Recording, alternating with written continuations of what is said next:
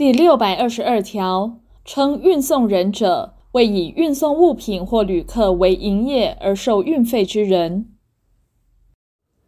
第六百二十三条第一项，关于物品之运送，因丧失、毁损或迟到而生之赔偿请求权，自运送终了或因终了之时起，一年间不行使而消灭。